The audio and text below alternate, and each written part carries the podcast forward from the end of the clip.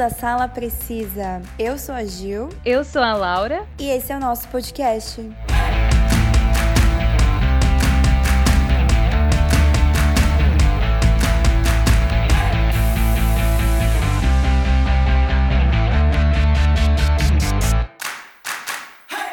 E aí, pessoal, vocês já estão recuperados desse Hexa do Brasil que não veio, né? Que era uma festa e acabou virando um funeral, né? Um enterro. Nossa, a gente até comentou na live, né, que a gente fez sobre a CCXP porque a gente ainda, eu ainda estou, né, já passou vários dias aí, né, mas uh, não sei, eu não me recuperei ainda, Laura, eu acho que ainda não caiu a ficha, sabe? Quanto mais eu vejo as notícias falando do Brasil, mais ainda não caiu minha ficha que o Tite não colocou o Neymar para bater o pênalti. Ainda mais que depois, no jogo da Argentina, no dia seguinte, né, o Messi foi o primeiro a bater. Não, eu achei muito deboche. O pênalti. Achei muito deboche da Argentina. Sim.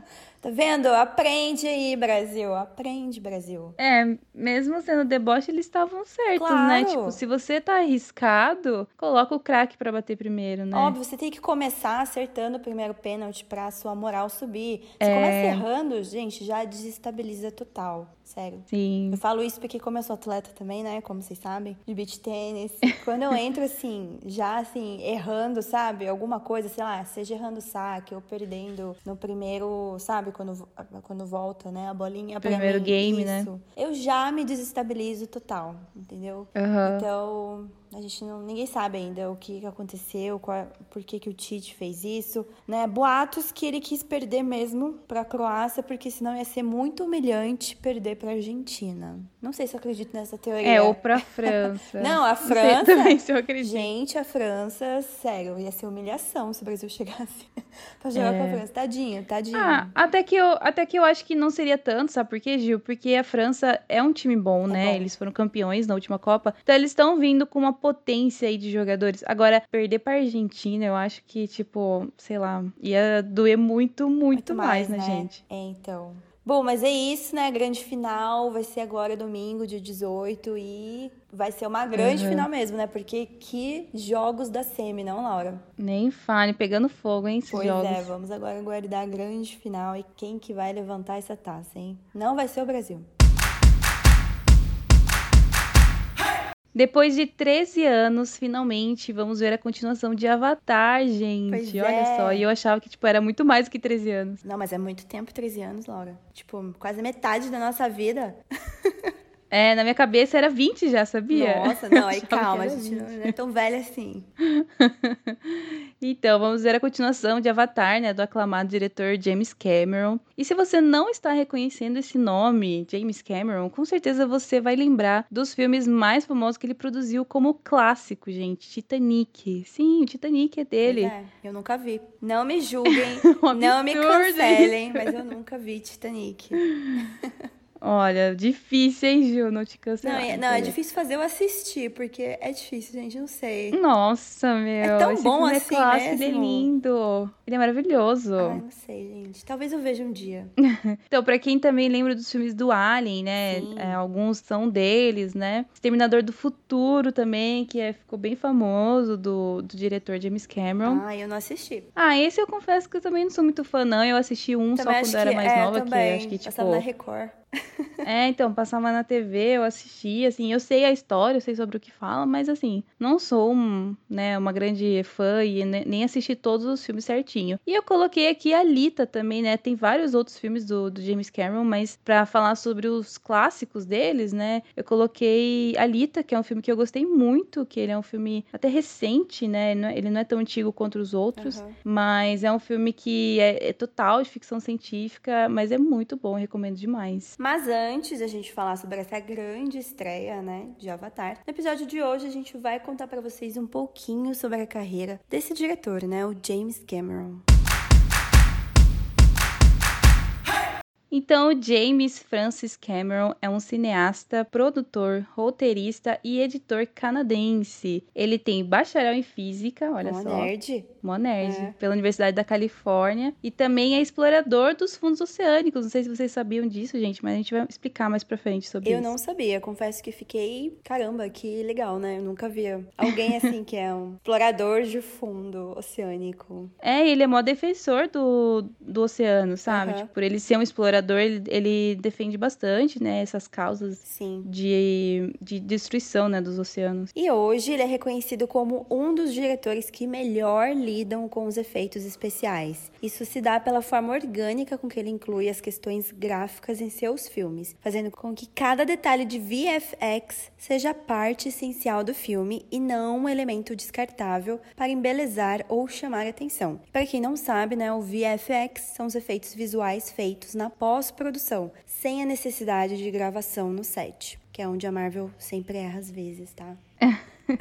É, então, ele tá dentro, esse VFX, assim, tá dentro, tipo, pra quem conhece mais o nome CGI, né? É meio que quase a mesma coisa ali, mas CGI é, tem um- umas, uns elementos diferentes e tal, né? Mas esse VFX também faz parte. E o Cameron, por exemplo, foi o primeiro a produzir e dirigir um filme com custo superior a 100 milhões de doletas, Caramba. de dólares, né? Justamente aquele que viria a ser um clássico da ficção científica. Sim, a gente tá falando do Exterminador do Futuro 2, o julgamento final, que é o filme lá de 1991. E seis anos depois, ele dobraria essa marca, passando dos 200 milhões com o clássico Titanic, de 1997. E eu não vi nenhum dos dois.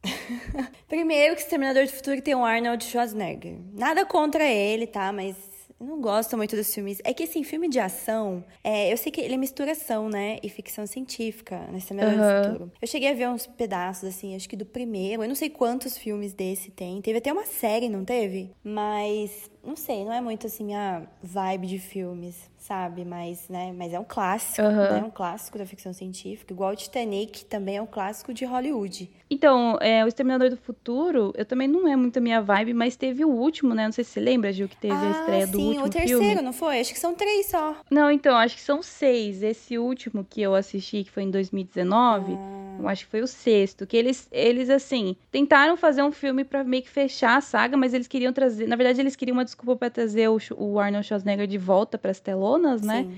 E também a, aquela outra atriz que faz lá, que eu nunca lembro o Ah, nome Sarah dela, mas que ela Connor? fez os filmes clássicos. Isso. É clássico, né? Sarah Connor, John Connor. É. Então, daí queriam trazer eles de volta. Só que, tipo, meio que, assim, o James Cameron, ele tava, ele participou, né, desse filme, assim, da, da produção e tal. Mas parece que ele não teve envolvimento muito com, com é, a Ah, não, a direção. direção foi outro, foi outro diretor mesmo. Teve vários diretores, na verdade. É, tanto que eles criticaram, né, um pouco o James Cameron não ter participado na época e tal. E assim, eu acho que eles fizeram isso de criticar porque o filme foi uma bosta, né? Eu fui assistir com o Kenji no, no cinema. Sim, eu fui assistir porque, sei lá, falei assim, ah, vamos no cinema assistir. Mas assim, ah, eu acho que é porque tinha a atriz lá de Black Mirror, sabe? Aquela do, do episódio do Juan é, San Junipero lá, aquela loira. Ah, é verdade. Ela é a Grace. Isso. Ela é uma das. Ela é uma das robôs lá, né? Aham. Que é tipo igual o Exterminador, né? E daí ela vem pra Terra e ela tem que salvar uma menina. Daí eu falei assim: ah, bom, ela é um rostinho assim, famoso, recente e tal. Vamos assistir um filme com ela.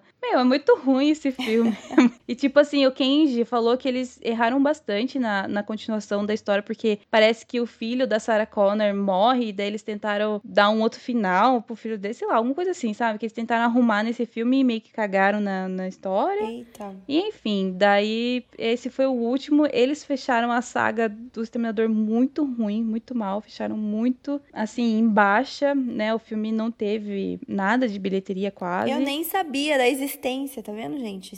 Porque esse filme fez, acho que foi tão ruim que nem teve marketing, não teve divulgação, não teve alguma coisa. Então, teve acho que na época, mas ai, foi bem fraco mesmo. Mas não teve uma série? Sarah, Sarah Connor Chronicles? Não sei, tá na minha cabeça ah, mas será que é do mesmo? Eu sei que série que é essa. isso. Isso é Terminator, The Sarah Connor Chronicles. Acho que não fez tanto sucesso assim. Bom, mas antes, né, dele, dele dirigir um filme superior, né, a 200 milhões de dólares, ele trabalhava como caminhoneiro. Então, tá vendo, gente? Você pode fazer sucesso, sabe, sendo tendo qualquer profissão antes. Então, ainda eu tenho chances na vida ainda. então, ele era caminhoneiro, função que ele resolveu desempenhar após terminar os estudos. E aí, nas pausas, né, da estrada, né, que a gente sabe como caminhoneiro só vive dirigindo, né? Então ele acaba, uhum. ele acabava escrevendo. Será que daí já surgiu um avatar nessas escritas aí? Então, falam que bastante, né, das ideias que dos filmes deles vieram, né, dessas escritas aí que ele que ele fazia nessa época. Pode ser então, né? E existem boatos de que foi justamente um filme que o desviou do volante das estradas, né, para o cinema, de uma vez por todas. Que foi após assistir Star Wars, olha oh. só, ele assistiu Star Wars 4, Uma Nova Esperança, né, do George Lucas lá de 1977, e o Cameron ele abandonou a vida de caminhoneiro e decidiu se dedicar ao cinema, produzindo, né, no ano seguinte seu primeiro filme, que é o curta-metragem Xenogênesis. É bem famoso até, ah, tem é? no, acho que, não sei se tem no YouTube para assistir assistir, mas deve ter algum ah, lugar. deve ter, é. Mas eu não, não sabia, não conhecia esse filme. Eu também nunca assisti esse curta, mas eu, eu sei que é, tipo, uma das coisas, assim, importantes da carreira, né, do James Cameron e, tipo, todo mundo comenta, todo cinéfilo comenta. Então, como a gente também é cinéfila, estamos comentando aqui com vocês. E além de várias outras coisas, o James Cameron foi o primeiro ser humano, gente. Primeiro ser humano, tá entendendo? A descer sozinho ao local mais profundo dos oceanos, a Fossa das Marianas. E o James Cameron ele é parceiro da National Geographic, do Instituto Scripps de Oceanografia de San Diego e da Rolex.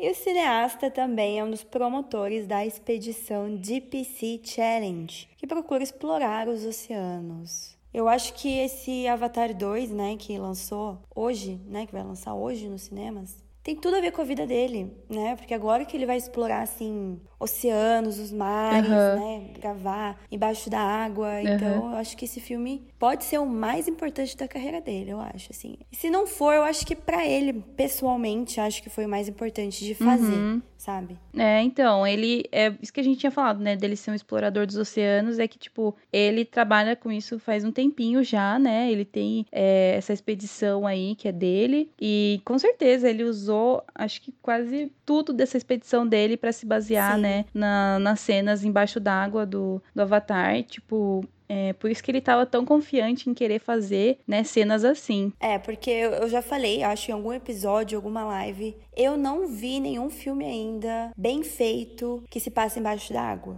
Né? Eu acho que Avatar ah, apesar vai de ser que Namor ficou legal. É verdade, é. Vai. Pantera Negra é. vai. Ganha um bônus. Mas ainda não é 100%, Não, não né? é. É que eu tava lembrando de Aquaman, que foi tão ruim, gente. Desculpa. De si. Uhum. Foi, não. O que, que foi aquilo? Sério. assim, a Pantera Negra, realmente, a Marvel, né, assim, foi bem superior a DC, uhum. na questão de fazer um filme embaixo d'água. Mas eu agora, eu acho que uhum. não vai chegar nem aos pés eu acho, né? Não sei, a é. gente pode surpreender. Eu realmente, James Cameron tá fazendo uhum. por marketing aí e é só marketing. É tipo, vai ser um Aquaman 3. É que o James Cameron, ele usa umas tecnologias que são bem mais avançadas, né? Sim. Ele tem, pô, ele tem mais audácia de usar, né? Acho, acho que ele não tem tanto medo, assim, igual a galera da Marvel. É, então. Bom, e umas curiosidades, né, da vida do James Cameron como cineasta é que no Oscar de 2010 ele concorreu com a sua ex-mulher. Olha. Pra quem lembra, né, a Catherine Bigelow. Ele concorreu na categoria de melhor direção, onde ela levou pelo filme Guerra ao Terror e ela foi a primeira mulher a ganhar nessa categoria. Que legal, né? A gente concorrer com sua ex-mulher. É, não sei se você lembra que, tipo, ele concorreu com Avatar, né? E ela com Guerra ao Terror. E são, eram dois filmes, tipo, é, que estavam super concorrendo, assim, pra ser o melhor da noite, né? Não lembro se. Acho que Guerra ao Terror ganhou, não sei se ganhou eu Ganhou o melhor se... filme, porque o Oscar sempre dá pra um filme de drama ou de guerra. Então foi Guerra ao Terror. Ou de guerra, é. é. e tava essa briga entre os dois, mas eles estavam super de boas, né? Sim. né? Eles estavam adorando, assim, essa, essa concorrência. As ex-mulheres. O, o James Cameron tem várias ex-mulheres, ah, é? né? E a Catherine Bigelow é, é, a Catherine Bigelow é a que mais ficou famosa, né? Aí nessa, nesse ramo do, dos cinemas, né? Uhum, olha só, James Cameron mulherengo também, uma curiosidade para vocês. E um dos filmes de maiores sucessos, né? Um dos de Hollywood, Titanic, ficou em cartaz por quase 10 meses, acumulando uma bilheteria de 1,8 bilhões de dólares em todo o mundo número que bateu nos 2 bilhões em abril de 2012, um século após o naufrágio, quando o filme voltou em cartaz convertido em 3D. Você foi assistir, Laura, no cinema Ai, em 3D? Eu tava lá, eu tava. Uhum. Sério? Eu lembro que. Uhum, eu fui assistir, acho que eu, eu, fui com o Kenji, não sei, eu acho que eu fui com o Kenji, com mais uma galera. E eu lembro que eu falei pros meus pais assim, que eu tava indo no cinema pra assistir Titanic, eles ficaram tipo, ah, Oi? como assim? Titanic? eu falei, é, pai, eles, tipo, eles lançaram, eles remasterizaram o filme, né? E estão lançando em. Eu não fui assistir a versão 3D, eu assisti sem ser 3D ah, mesmo. Porque eu, eu ia odeio... perguntar pra você, Laura, como que é a versão em 3D? Não, é, então eu não sei, gente, tipo, como que é ver o barco, é o barco não, o navio afundando em 3D, 3D tipo, com ele perto da nossa cara. Mas é porque eu odeio filme 3D, eu odeio ter que usar um óculos em cima é. do meu óculos, né? Então eu fui assistir o normal mesmo, né? O 2D. Mas assim, tá, tava muito bonita a versão remasterizada. Eu chorei de novo, igual eu sempre chorava, né? Quando eu assistia o filme na fita ainda, Caramba. né? Que eu tinha a fita, né? A gente tinha. Foi eu mesmo. Eu tenho aqui a fita, né? Dos dois filmes. E uma última curiosidade é que o James Cameron se refere a The Terminator como seu primeiro longa-metragem, apesar do fato de que ela foi feita em 1984, três anos após Piranha 2. Alguém já assistiu esse filme? Nossa, eu amo filme trash, mas eu confesso que esse eu nunca vi. Sério. Então, ele fez, é, o James Cameron fez um filme super trash, né, que é esse Piranhas 2, Assassinas Voadoras. Olha. E, no entanto, o Cameron, ele reconheceu em uma entrevista ao programa é, 60 Minutos, em 2010, né, com o entrevistador Moller Safer, referindo-se a Piranha 2 como o melhor filme de piranhas voadoras já feita. É, mas também, né, igual eu falei, é o único, né? Alguém já viu outro filme de piranhas voadoras, assassinas? tipo, piranha voa? É, não é que voa, elas pulam para fora da água, né? Sim. né? Mas, tipo, elas saltam, elas dão um salto alto. Não, assim, mas pelo né? que eu vi na sinopse, elas têm asas nesse filme. Ah, é. nossa. Literalmente voam. Ele deve ter vergonha, vai. Deve ser um filme dele na carreira que ele tem vergonha, mas pelo menos é. Ah, mas é legal ele falar isso. É, pelo menos ele reconheceu que foi um, né, o melhor filme já feito desse, nesse nicho, né? De, de filmes de piranhas. É. Mas se voadoras. alguém quiser fazer um filme de piranhas agora, não duvido que seja melhor Também que duvido. Olha que o filme é lá de 84. Fiquei curiosa para assistir, hein? A gente não espera, né, que um diretor de Avatar. Tá Nem vendo como a galera vai evoluindo na carreira, né? Sim. Você começa ali com Piranha 2, evoluiu. E olha só, estamos no Avatar 2. Olha a diferença de qualidade de filme. Não desmerecendo Piranha 2, tá? Porque eu adoro filme trash. Bom, e agora, né, vou falando do assunto do momento, né? Vamos voltar a Pandora hoje mesmo, hein, nos cinemas, dia 15. E um homem desperta de uma cápsula de hibernação em uma espaçonave, na qual viaja a um planeta desconhecido, distante da Terra, explorado pela humanidade por um metal valioso. Seria o vibranium? Não sabemos.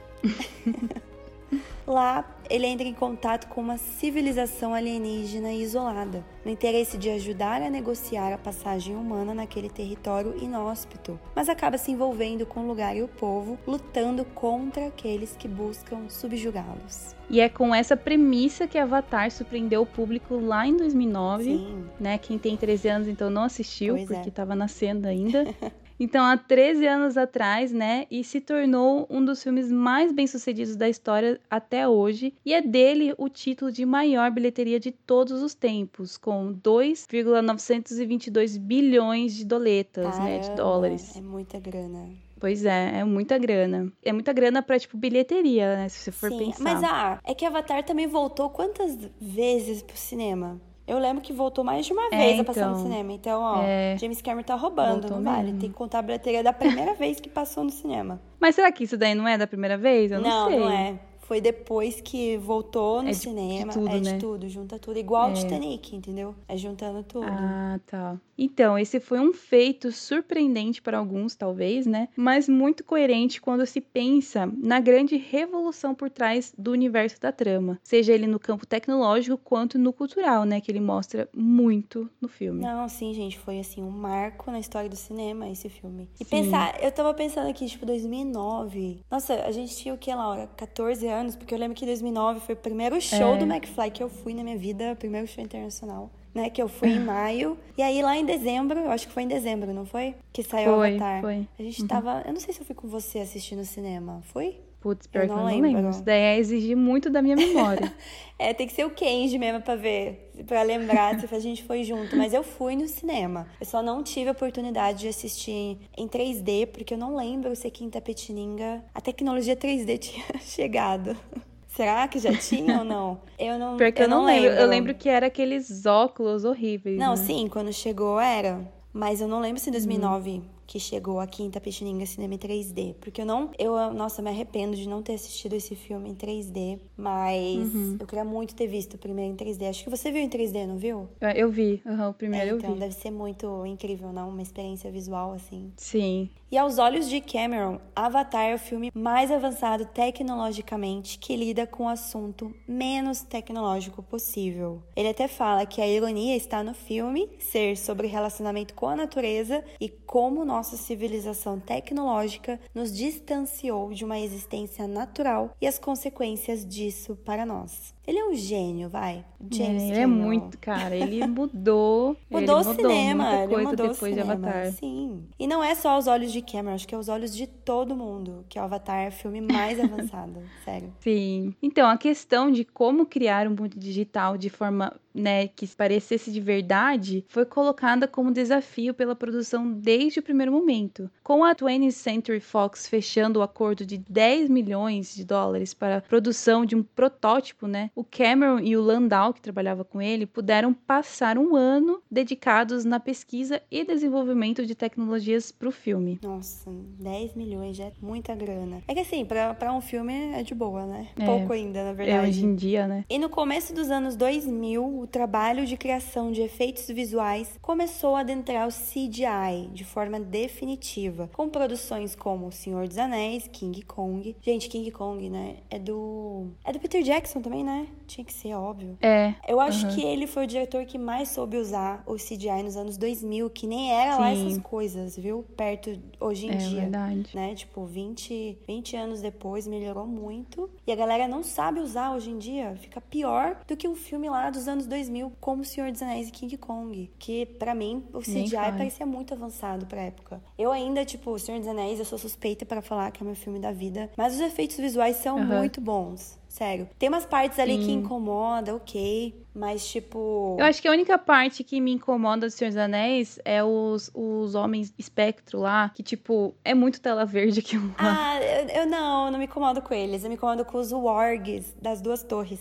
sabe? Ah, também, é. Isso me incomoda um pouco. Mas o resto. Ah, mas é uma coisa que a gente Não, releva. a gente releva, porque realmente, visualmente, assim, né? Tudo bem que é, os cenários são quase todos. Gravaram lá mesmo, né? São reais. Quase Aham. nada tela verde, mas eu achei, assim, pra época, Aham. é perfeito. King Kong também é muito bom. Aham. Então ele é provando, né, executivos que o público conseguia se relacionar com personagens gerados por computador. E a captura de movimento, porém, ainda oferecia obstáculos que dificultavam o processo criativo. Não existia uma forma de avaliar os resultados de uma performance no momento de seu registro, já que o funcionamento se dava a partir de câmeras de referência. Se filmava o ator trabalhando sob a maquiagem dos marcadores para depois a equipe produzir o boneco e os ambientes. Então era tudo diferente, É, mas, nossa, né? imagine o trampo que era. Não, era muito demorado isso. É, então, eu acho que também na época nem tinha isso de captura de movimento, né? Eu acho que era totalmente computadorizado. Você não precisava de um ator. Sim. Você já criava só pelo Uhum. computador. Mas agora, né? É muito assim. Nossa, não sei nem explicar. Eu queria muito gravar um filme. Eu queria muito, sei lá, participar de uma produção de filme pra ver como é, sabe? Eu acho muito interessante. É, então, e quem encontrou o caminho pra isso foi o Rob Legato, que lá em abril de 2005, né, o supervisor de efeitos visuais apresentou à equipe alguns dos testes que conduziu com um novo modelo de câmera virtual, feito de peças sobressalentes e que funcionava em um esquema de pós-produção. E o mais importante, gente, o aparelho era leve, então eles conseguiam levar, né? O James Cameron conseguia ele mesmo é, dirigir, né, com essa câmera. Sim, é porque o equipamento deve ser gigantes, não? Tipo, câmeras deve ser super pesado. Sim. E com centenas de câmeras posicionadas ao redor do palco, Cameron recebia em tempo real no aparelho as imagens pré-renderizadas que estavam sendo filmadas. Nossa, deve ser demais, não? É, então eu acho que isso facilitava, né, muito, quase que em 80%, né, a vida do, do Cameron, porque ele não precisava esperar, É. tipo, terminar de gravar tudo pra depois ele ver, entendeu? Então ele já tinha meio que pré-imagem ali do que tava acontecendo, né, do que tava sendo filmada. Sim. Então isso facilita muito pro diretor. É, então, e a gente vê, né, as imagens dos bastidores da gravação do primeiro Avatar,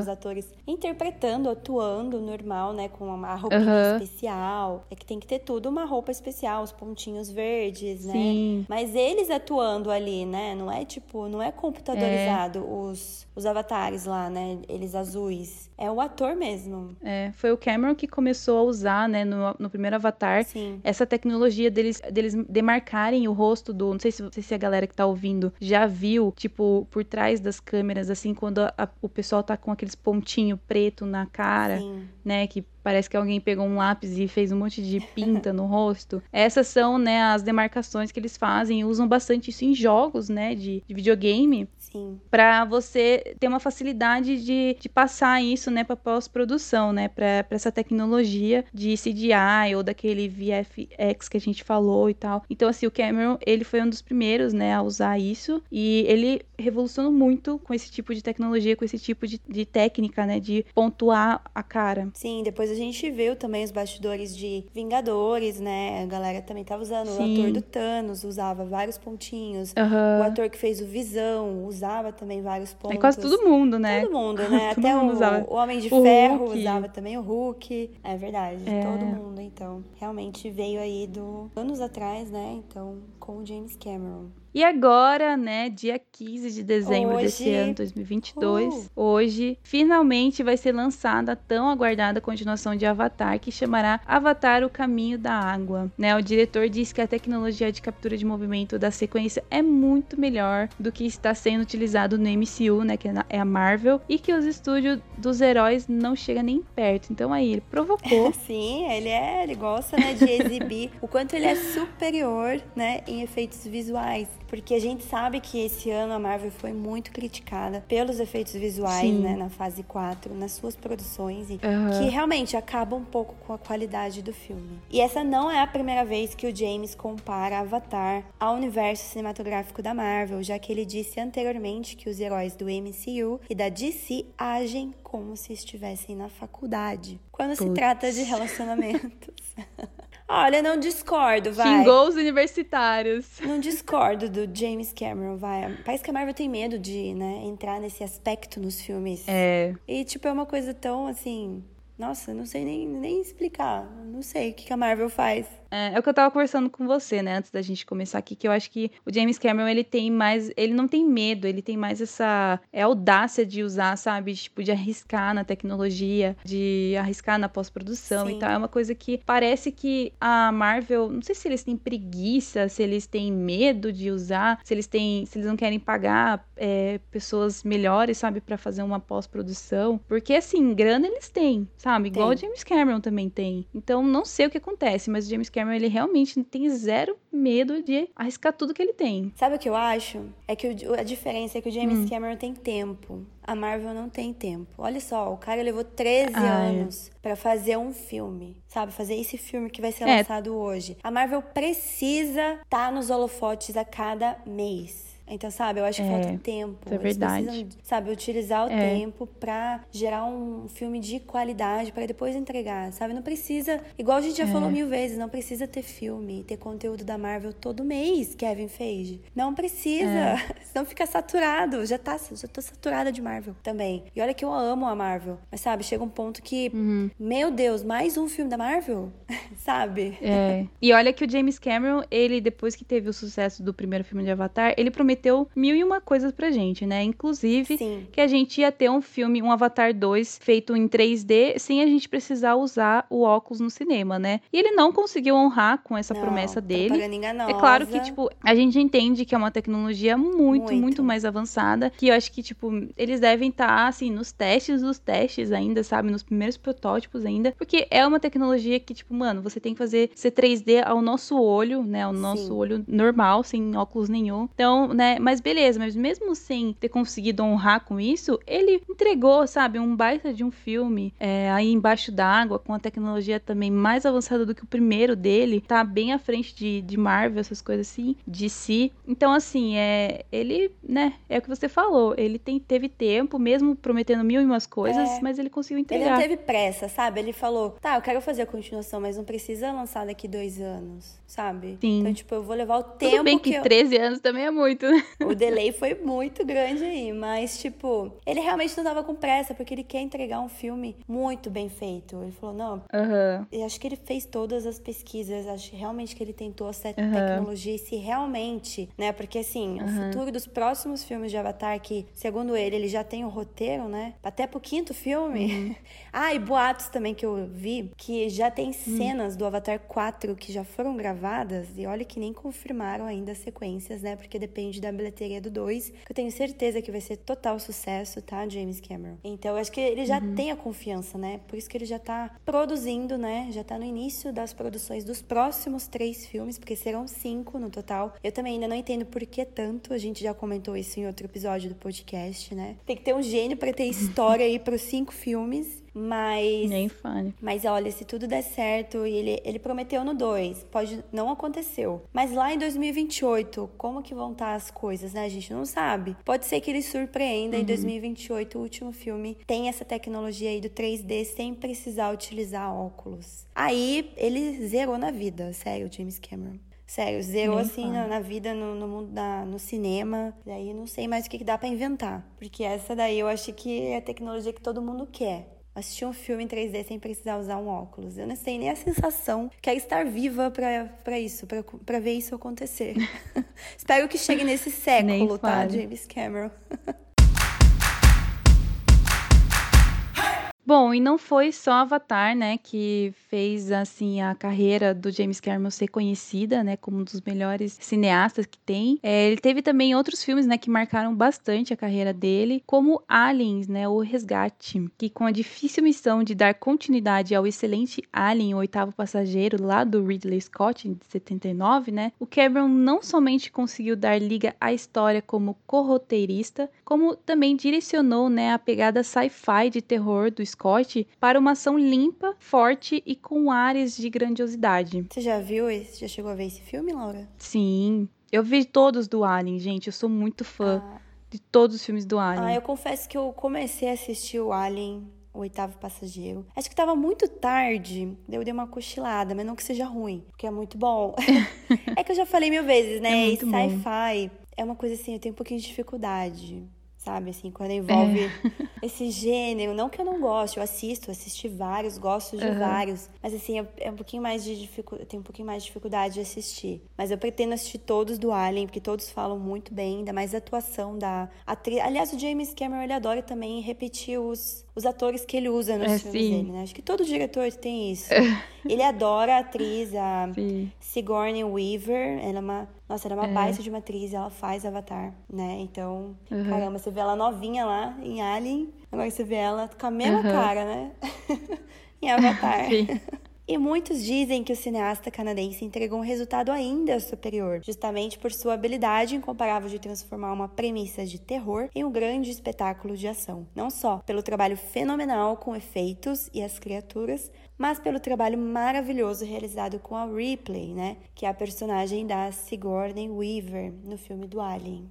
Disseram que é uma das cenas mais, assim, não sei, evolução de personagem ou algo do tipo. Não sei, acho que você consegue falar melhor, Laura, da personagem dela nesse filme. Sim, com certeza. É uma das melhores cenas dela. E eu recomendo muito esse filme, não só esse, como todos, né, do Alien. Até aqueles que tem Alien versus Predador, todos do Mas Predador aquele, também, que eu e amo aquele mesmo. do do Michael Fassbender, Prometeu? Ah, o Prometeu. É um dos mais fraquinhos, sabe? Uhum. Mas esse assim, eu vi. também gosto. Esse eu vi. Eu gosto porque eu adoro o Michael Fassbender.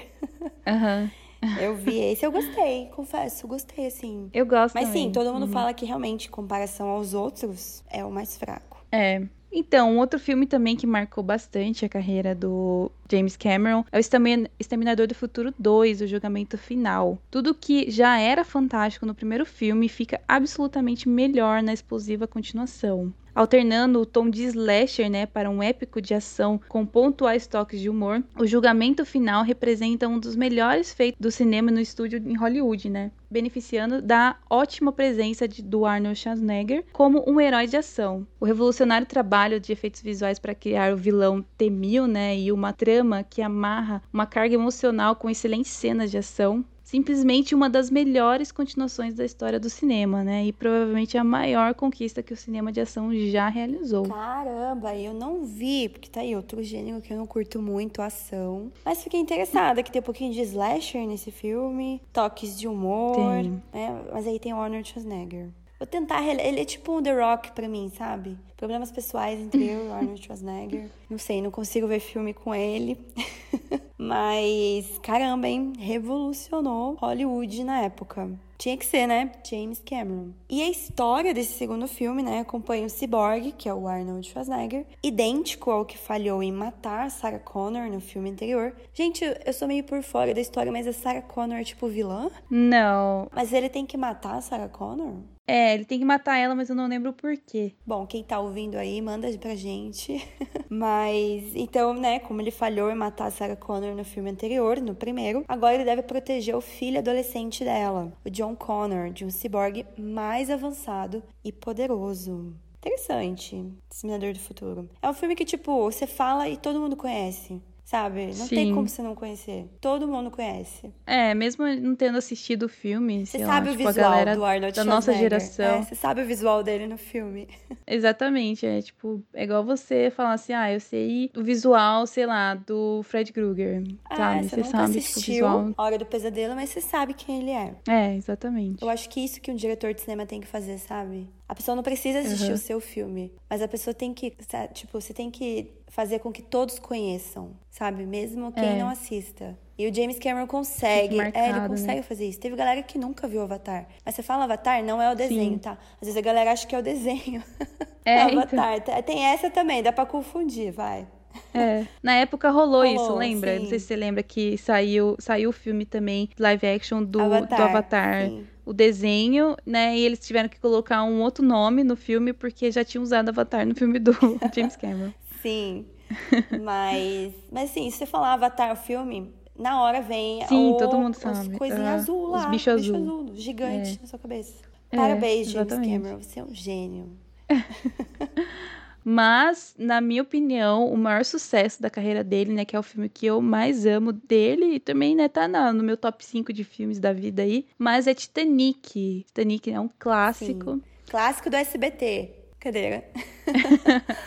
Não, acho que é clássico também, Da tipo, Globo. de- É, Globo também. Que passou em muitos lugares. Nossa, sim. E apresenta uma história que não conta com nenhum elemento de ficção científica, né? Como aliens ou ciborgues do futuro, né? O Titanic, ele esbanja todas as habilidades de James Cameron como contador de histórias. Simplesmente isso. Sim. Em parte mais leve, né? Há um romance encantador entre o carismático Leonardo DiCaprio e a Kate Winslet, que a gente sempre chipou os dois. Nossa, foi assim. Depois desse esse filme. filme definiu a carreira dos dois. Sério. Sim, é, definiu a carreira do Leonardo DiCaprio, porque eu não sei se você sabe, mas não era pra ele ter entrado Ah, é? no papel. É, ele tava concorrendo com outro carinha lá que eu não lembro agora, o, o ator famoso. E a Kate Winslet também tava concorrendo com a Nicole Kidman? Nicole Kidman Sabia. e mais uma outra lá. E ela acabou ganhando, né? Então, assim, tipo, foi, foi muito coisa do destino mesmo Foi. os dois terem dado certo, porque casou muito, Eles né? têm a- muita a química. parceria dos dois e a química. Sim, eu Sim, assisti. tanto que a gente é, eu, sempre chipou Sim, eles. eu vi outro filme com os dois, né? Que eles já fizeram outro filme Ah, é também de verdade. é, par romântico. E falei, caramba, Aham.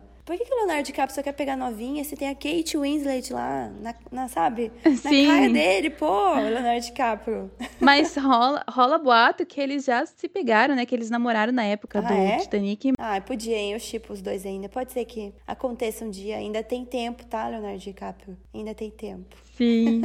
Então ele juntou, né, os dois, né, o, o carisma dos dois atores e o lado mais sombrio da produção aproveita todo o talento de Cameron com os efeitos visuais, né, e miniaturas para criar um assustador espetáculo com o naufrágio do navio titular. Até hoje, uma das imagens mais impactantes que o cinema americano já viu. Merecidamente ganhou 11 Oscars, né, empatado com alguns outros filmes também. Sim, Senhor dos Anéis.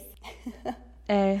E, e daí mudou, né, a indústria para sempre, né? Pelo menos até agora, até Avatar chegar, né? Quando chegou em 2000 2009. Mas sim, pra época, né? 1997, imagino. O sucesso. Sim, e tipo, falam que na época ele visitou lá onde o navio é, Aham. caiu lá, né? Ele, ele tipo, fez, estudou pra caramba é, sobre tudo, né, da história, pegou história, histórias reais que colocou em algumas cenas do filme e tal. Ah, Então, não assim, duvido. é, o tenho, cara é um tenho gênio. certeza que ele fez isso. Ainda mais que ele é explorador do fundo oceânico. Sabe que ele mergulhou lá? Onde o navio. Sim, naufragou? ele Ah, mergulhou é? lá. Ah, aham. que da hora. Nossa, sério. Ele, ele não é meu diretor favorito, mas assim, tem que bater palmas para o Mas James ele é sensacional, Cameron, é. Sério. Ele merece. Devia ser homenageado no Oscar, alguma premiação. Sabe quando ganha? Algum diretor ganha uma homenagem assim? Ele merece. Aham.